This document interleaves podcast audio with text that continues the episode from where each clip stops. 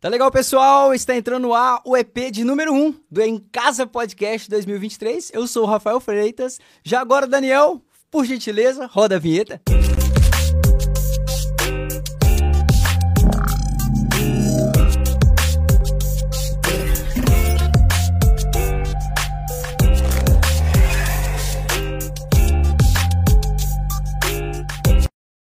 Lado a lado, o Wesley Bispo, pastor Wesley Bispo. Olá, Rafa, olá, olá, pessoal, tudo bem com vocês? Estamos aqui hoje com um convidado ilustre, muito especial. Tá louco.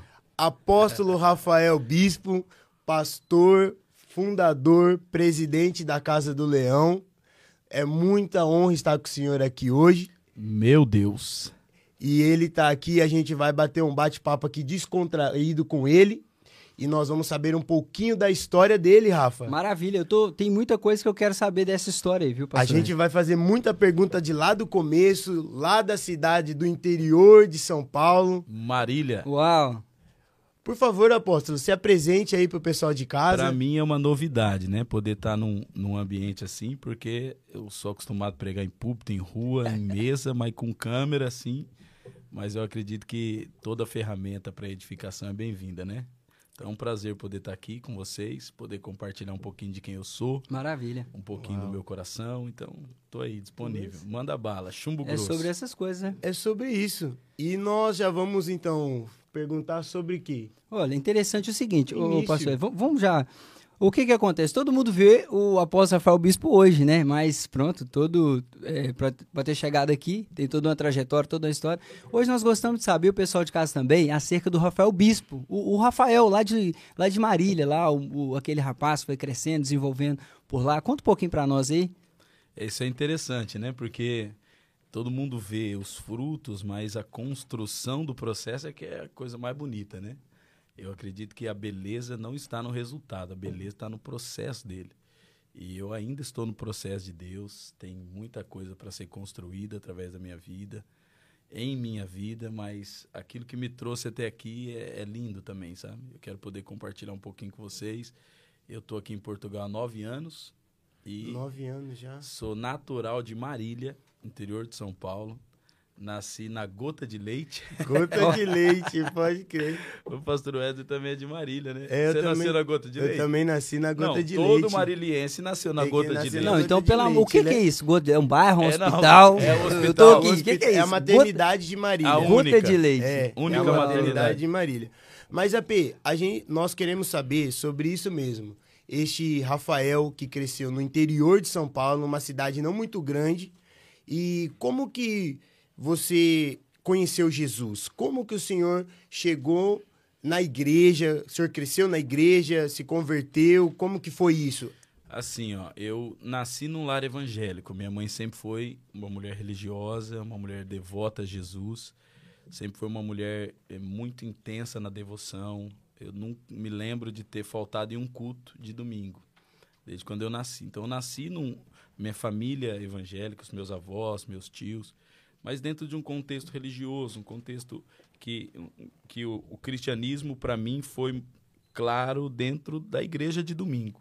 Hum. Da porta para fora, nós o cristianismo era outra coisa. Nossa. Então foi esse o ambiente que eu cresci. Eu nasci no lar evangélico. Então eu já nasci com minha mãe falando misericórdia, glória ah, a Deus. Aleluia. Aleluia. Esse é o inimigo. Esse é o inimigo. levantou, né? Era assim? É, esse é, tropeçou, tá vendo? Papai do céu castiga. É isso mesmo. Então eu cresci nesse ambiente. Mas eu tive um encontro com Jesus com 17 anos de idade. Mas até os 17 anos eu tive uma infância é, um pouco conturbada. Eu sempre fui uma criança muito hiperativa, uma criança muito elétrica. É, minha mãe preciosa, Dona Ivone, com certeza vai assistir isso aqui. Dona pode testificar isso, que eu fui uma criança bem agitada, é, uma criança que sempre fez de tudo para chamar a atenção e uma criança que tinha muita síndrome de rejeição, eu cresci com isso. E minha mãe sempre foi uma mulher muito trabalhadora. Minha mãe trabalhou Nossa. sempre das sete da manhã às nove da noite para não nos deixar faltar nada. E realmente nunca nos faltou. Eu não posso falar assim que nós passamos fome, passamos necessidade, não. Nós tivemos sempre o, tudo aquilo que é necessário. Minha mãe sempre supriu em tudo. Meu pai também, um pai é, criado num sistema antigo. O meu pai foi um homem muito rude, mas um homem que, que eu digo que meu pai não me deu muita coisa, mas meu pai me deu o que precisava dar. Ele me ensinou ah. a ser homem. Uau. Entendeu? Uau. Ele não me deu muita coisa. Não me deu. O que, que seu pai te ensinou? Ele me ensinou a ser homem. Ele me ensinou a ter compromisso com o horário. Meu pai é assim: você marcar com ele meio-dia, você chegar meio-dia sim, que ele não vai estar tá lá mais. Já não vale mais. Mas pensa num cara encardido. Nossa. Nossa. Entendeu? Então, é, ele, pouco afeto, pouco afetivo, um pai pouco afetivo. É, não me lembro das vezes de ter sentado no colo dele para ele falar: Filho, eu te amo. Então, cresci num ambiente de paternidade ausente. Um uhum. ambiente onde o meu pai não teve muito contato, porque ele não cresceu nesse ambiente, ele não soube dar esse ambiente.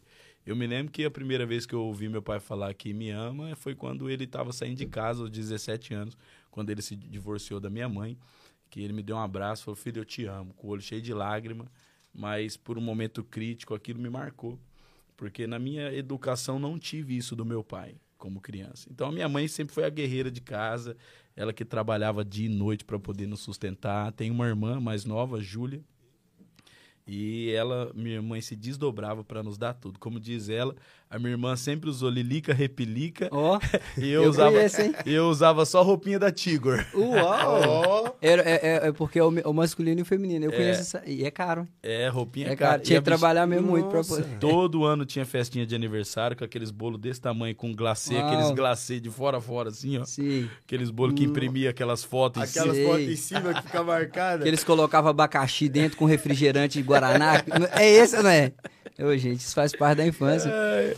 Então, basicamente, foi algo imposto. Então, o senhor ia na igreja ali... Sempre fui, pronto, todo né? domingo. Né? E apanhava-se. Mãe, não quero ir. Ah, moleque, seu querer. jumento. Pegava na minha orelha. Meu Deus. Vai pra igreja. Eu ia, ficava o culto inteiro assim. Mãe, não acaba logo. Não via a hora de acabar. Era Meu assim. Deus. Mas aí a gente acaba fazendo amizade na igreja, né? Então, a gente vai acaba... Ali. E, e o temor sempre permeando, vai permeando o nosso coração. Independente do ambiente que você tá o temor vai permeando o nosso coração. Então, quando você está inserido no ambiente da igreja, você vai criando temor a Deus. Então, eu já cresci com temor a Deus, claro. Imposição ah, de mãos, oração pela é. minha vida. Desde pequenininho eu ouço palavras proféticas do meu chamado aquelas irmãs do reteté e orar hum. por mim. Deus vai te levar para os quatro cantos da terra, Deus tem um chamado para você, Deus vai te usar. E só que naquela altura não fazia sentido para mim. Ouvia e ficava assim, ó, mas tá bem, e agora? E, e agora? Mas o temor sempre foi entrando no meu coração, por isso que eu encorajo os pais hoje a literalmente levarem os filhos para a igreja, de uma maneira ou de outra. Exato. Se tiver que obrigar, obriga. Porque eu fui obrigado para a igreja quando criança. E eu ficava naquele ambiente, não queria saber de nada, mas por estar no ambiente, o temor foi sendo gerado no meu coração. Eu nunca experimentei bebida, nunca experimentei cigarro. E aí eu saía com os amiguinhos da escola, os meninos, bebe aí, fuma aí. E eu me dava aquele temor, porque eu ouvi o pastor falando, Nossa. vai pro inferno quem pecar. Então aquilo, entendeu? E eu tava ali na mesa, com os meninos fumando maconha. Eu, o, o bairro que eu morava, Vila Altaneira, um bairro Sim. onde, onde uh, tinha uma marginalidade mais evidente. Então, bebe, fume, aquele temor no meu coração. Não, não, não posso. Eu tinha medo. Certo. Porque eu cresci num ambiente religioso aonde, aonde o temor foi sendo gerado no meu coração, embora eu não tive uma experiência com Deus. E é isso que eu quero perguntar para o senhor aqui. Isso aí foi um, um, Eu já ouvi, mas é legal perguntar. Os 17 anos, como que foi a conversão do senhor? Como que o senhor falou assim, oh, não, agora eu tive uma experiência com Deus? É, foi legal, porque... porque foi em Marília? Foi em Marília, porque aí Aí eu já, tava, já tinha esse temor, só que foi, era a época que eu queria conhecer o mundo. Era a época que eu já estava na academia, lutando MMA, fazendo Muay Thai e se envolvendo com as coisas Muay do mundo. Thai? Fazia Muay Thai com o Mestre Garcia na Elite oh. Sport Center. Olha isso. Academia da Família. Rapaz do é, céu! Eu fui graduado em Muay Thai. Meu sonho era Uau. participar de campeonato de MMA. Nossa. Minha vida era essa, era academia e luta. Correndo 6km na Esmeralda. 6km na Esmeralda. É. De fora a fora. Você corria ali Garcia, na pista de Cooper? Corria na pistinha de Cooper da Esmeralda. Eu Mestre Garcia. Mestre Garcia, um abraço, meu lindo. Oh! Muay Thai! Muay Thai! Nossa. E era minha vida era essa, luta, vaidade, corria sem camisa na rua, o negócio era cuidar do corpo, aquela juventude. Uhum. E com 17 anos, eu, naquela flor da idade, querendo namorar, nisso conheci uma menina que ia na presbiteriana onde eu ia na época, entendeu? Sim. E já fui da Assembleia de Deus, cresci na Assembleia de Deus. Da Assembleia de Deus, minha mãe mudou para presbiteriana, ou seja, ela mudou da água, ela mudou pro vinho, entendeu? Tudo igual, presbiteriana e Assembleia. Deus. E aí, Legal. né, lá na presbiteriana, as menininhas eram mais light para namorar, entendeu? Na Uhum. presbiteriana. E aí tinha uma menina lá que fazia tempo que eu não via no culto. Eu entrei na internet, conversei com ela, e ela falou: "Olha, eu tô, in-" eu falei, faz tempo que eu não te vejo, queria sair com você". Ela, eu tô indo num culto, numa reunião de um pessoal que é no fundo da, da garagem de uma casa e tal, ali na, perto da Nova Marília. Aí eu, você não quer ir comigo? E eu falei assim: "Não, mãe, eu queria sair com você". Ela, vamos lá, depois do culto a gente sai e tal. Aí eu, tá combinado. Eu vou e depois a gente sai. Aí eu já fiquei todo animado, né? Tal, vou namorar com a menina. Aí me arrumei tudo. Na época eu não tinha carta, peguei o carro emprestado da minha mãe sem habilitação, sem nada. Pra você ver o nível da, da- é, do meu, do meu- Nossa, da minha irresponsabilidade. Não tinha, tava nem aí pra Jesus. Mas o temor Uhum. Tava lá. Tava lá. E aí fomos, cheguei lá, um monte de. Tinha uns 30 jovens.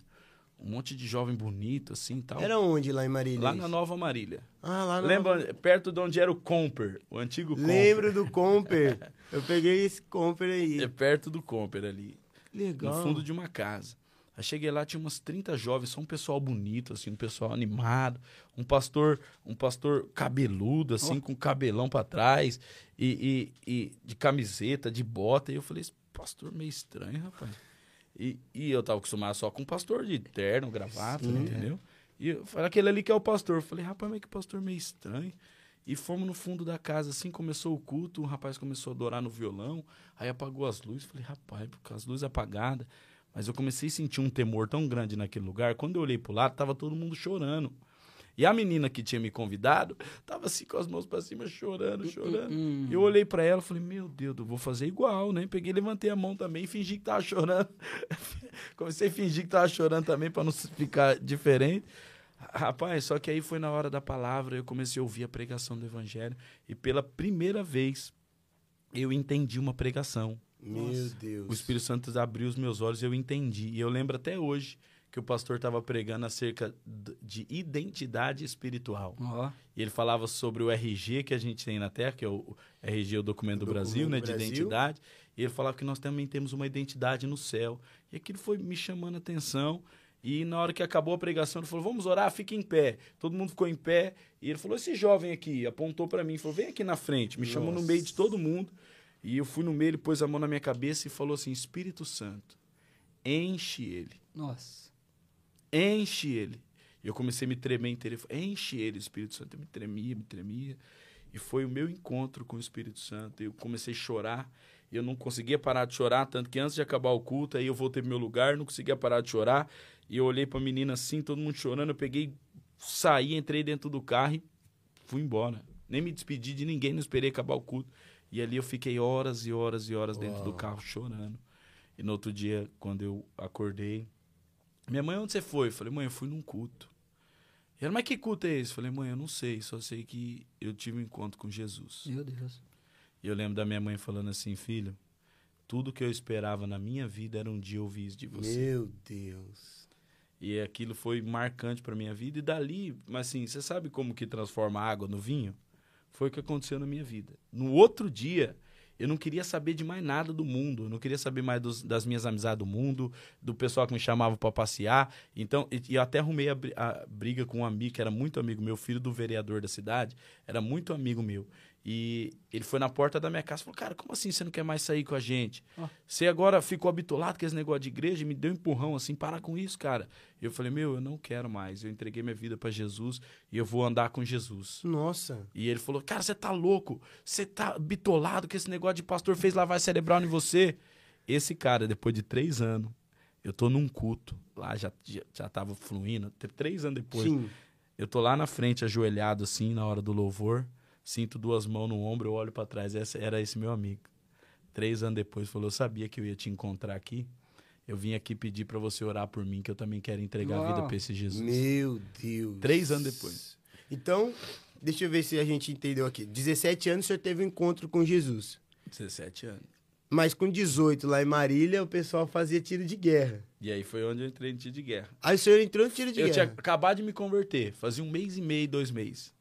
Aí meu sonho era fazer o tiro de guerra. Me alistei, fui pro tiro de guerra, é, é, é, entrei pro tiro de guerra. O senhor sempre quis fazer tiro sempre de guerra? quis fazer. Minha, minha fascinação era isso. Aí entrei. E dentro do tiro de guerra, eu tive muitas experiências com Jesus. Muitas experiências de, de ganhar almas para Jesus, experiência de ter encontros com Jesus lá nos momentos de guarda, porque foi o momento da minha conversão. Então, Nossa, jejuns, jejuava muito na guarda. Então, ganhei muitas vidas para Jesus no tiro Uau. de guerra. Tem pessoas que eu ganhei para Jesus no tiro de guerra que hoje são presbíteros de igreja, casado, pai de família. Então, tive muita experiência com Jesus no tiro de guerra. E para mim, o tiro de guerra acrescentou muito na minha conversão, porque mudou a minha estrutura de menino para homem. Hum. Entendeu? Porque no tiro de guerra assim: você tem que chegar lá às 5h30. Se você chegar às 5h31, você é punido. Então, fui, aprendi a disciplina, aprendi respeito, fidelidade, lealdade, porque lealdade é um dos pilares do exército brasileiro, Ah. é a lealdade. E, e você vai ver que os princípios do exército é, casa com os princípios do reino de Deus, hierarquia, submissão, respeito, honra, reverência. Então aquilo despertou muito a minha estrutura, mudou a minha estrutura de menino para homem. Nossa. Entendeu? Foi chave, foi no início da minha conversão. Eu tive muita experiência no tiro de guerra. O, o, o senhor é um cara muito intenso. Isso aí a gente consegue perceber que você que é- Mais ou menos. Nada. E, e- e na conversão ali do- dos 17, depois veio o exército, a, a tropa, e essa intensidade e esse a questão da sua responsabilidade lá no exército. Vou dizer assim. E isso já veio de seu pai. Porque ele era um do cara que. Então, a- acerca da disciplina, você não teve que ser muito treinado. Não, Ou Foi algo que já era rotineiro. Tanto que, que no ano de 2008, eu fui o 2008. destaque do ano de 2008. Eu recebi um prêmio na Câmara Municipal de Marília. De- no meio de 100 atiradores, eu fui o melhor do ano de 2008. Nossa, Disciplina irrepreensível, nos testes irrepreensível. Eu O senhor sempre... tem um- alguma história assim que o senhor lembra lá de- de- dessa época, dessa fase do tiro de guerra? Tem muitas, muitas histórias, assim, muitas. Tem, eu- tem uma história, assim, de quando eu ficava na guarda, geralmente eu ficava sempre em jejum. Ah, eu vou contar uma, Nossa. uma ruim e uma boa, tá? Tá, isso, Porque isso. vou isso. contar uma história ruim e uma história boa. A história, que é- a história ruim é que eu sempre que eu ficava na guarda, eu ficava orando ali, sempre tava de jejum e as pessoas, todo mundo sabia que eu era crente, ficava, "Ah, é o crente. E um dia eu não tava de guarda, mas era noite, eu sabia quem estava lá na guarda, e eu estava indo pro monte orar de moto. E eu tava passando de moto na rua de cima do quartel. E quando Sim, aquela aqui do uma, campo. uma do- rua do campo, assim, a rua de cima do Mineirão. Sim. Exatamente. E quando eu olhei lá pra rua, eu vi o portão aberto, os, os, os atiradores tudo do lado de fora, com a roupa da farda pra, tudo desarrumada. Hum. E eu falei, o que, que esse pessoal tá fazendo ali do lado de fora? Eu peguei a moto, dei a volta no quartel, parei atrás. Atrás do quartel, estacionei a moto. Tava frio, eu tava de casaco, eu tava com aquelas toucas que aparece só o olhinho assim, ó.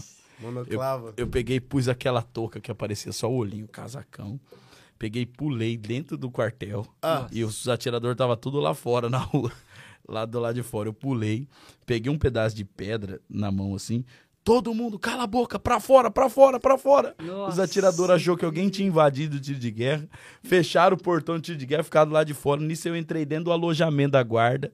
O pessoal tava lá dormindo, todo mundo, a maioria dormindo. Eu peguei e falei: O que, que vocês estão fazendo dormindo aí? Agora todo mundo, quando viram eu encapuzado, assustaram. Eu fechei a porta, puxei um armário. Nisso o pessoal que tava lá fora viu que era alguém desarmado e correram pra cima de mim.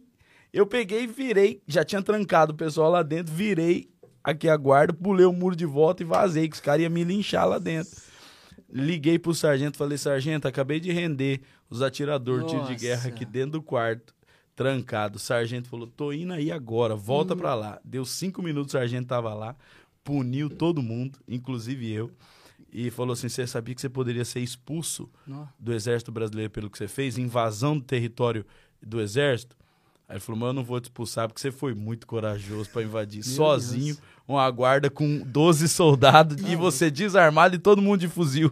E aquilo ali, Rafa, é, lá, é tipo como se fosse um forte, né, AP? É um forte. É um forte uhum. lá. De, é. eu lembro que era feito da pracinha. É, exatamente. É um forte, é tudo branco assim, um muro grande não. Nossa. Então, e, As peripécias. Vai, e, agora. E teve, e teve um, um amigo meu, eu, eu, queria falar disso, o Roger. É um, um grande amigo, um homem que fez o exército junto comigo. E quero citar o nome dele aqui e honrá-lo, porque foi um grande companheiro para mim. Hoje é um homem de Deus, casado. Uau. Eu acompanhei seu crescimento espiritual. E a experiência que mais me marcou com o Roger é que o Roger era um cara muito católico. E eu senti de contar essa experiência aqui porque ele era um cara muito católico e, ele desdenhava das coisas de Deus. Ele me via jejuando, ele, para que jejuar? Isso é bobeira. E um dia ficou de guarda eu e ele conversando. E aí eu fui falar de Jesus para ele, ele falou: "Cara, eu sou devoto à minha santa e pronto, acabou". E eu falei: "Mas por que que você é devoto à minha santa? Há tanto assim essa santa?"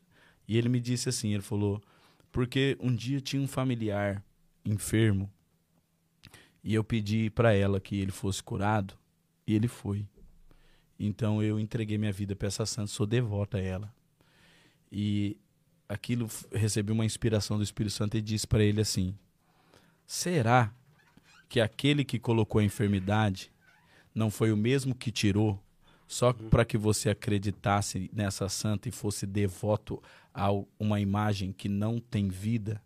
e roubasse a tua fé do verdadeiro Jesus? Obrigado. Obrigado, Sherlock Holmes, o cara do café. O homem. Nossa. E aquilo despertou. E a reação dele? E ele falou: Eu nunca tinha pensado nisso. falei: Quem coloca a enfermidade? Não é o diabo? Ele é. falei: Será que não foi ele que tirou para que você ficasse preso numa idolatria? Acreditando num, numa imagem que não tem vida e roubasse a tua fé do verdadeiro Deus. E aquilo foi como uma bomba dentro dele. Ele entregou a vida para Jesus, Uau. se tornou um companheiro ali para mim na guarda. E junto nós pregamos para muita gente ali. E, e, ele foi congregar comigo, foi consagrado, se tornou um presbítero. Participou da plantação de uma igreja em outra cidade, na cidade de Lins, e está lá firme, forte, casado, para a glória de Deus. E no exército então, foi até o fim ou não? Fui até o fim, fiz a formação. É, tenho ali os meus diplomas de, de reservista de cabo e, e, recebi o prêmio de destaque do ano. Assim, mas eu acredito que a experiência que eu tive no tiro de guerra, como o Rafa falou, veio para acrescentar tudo aquilo que eu já tinha aprendido do meu pai, sabe? Porque, como eu digo, é, depois de grande, algum tempo atrás, eu fui ter um encontro com meu pai, eu e ele. Eu falei, pai, preciso falar com o senhor. E ele começou a chorar.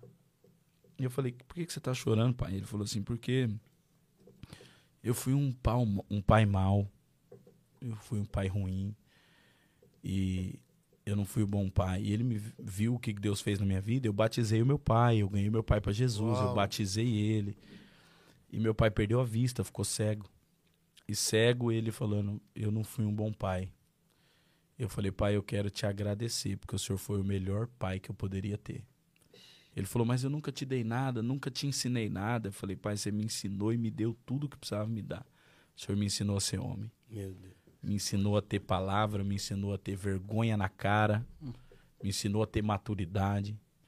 Com 17 anos de idade, 16 anos de idade, eu já estava abrindo lanchonete, eu estava empreendendo. Eu abri uma lanchonete numa academia, na academia do Mestre Garcia. Com 16 anos de idade, eu já estava empreendendo, me virando. Nossa.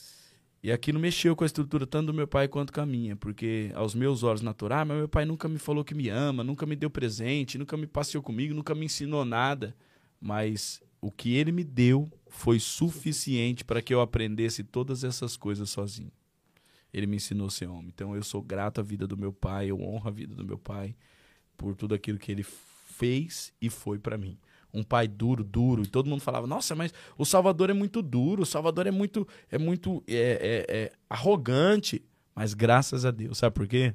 Porque a maioria, se não todos, os meninos que cresceram comigo, que tinham presente dos pais, que tinham carinho dos pais, que tinham liberdade dos pais, nenhum deles hoje tem a vida que eu tenho, de santidade, casado, com filhos.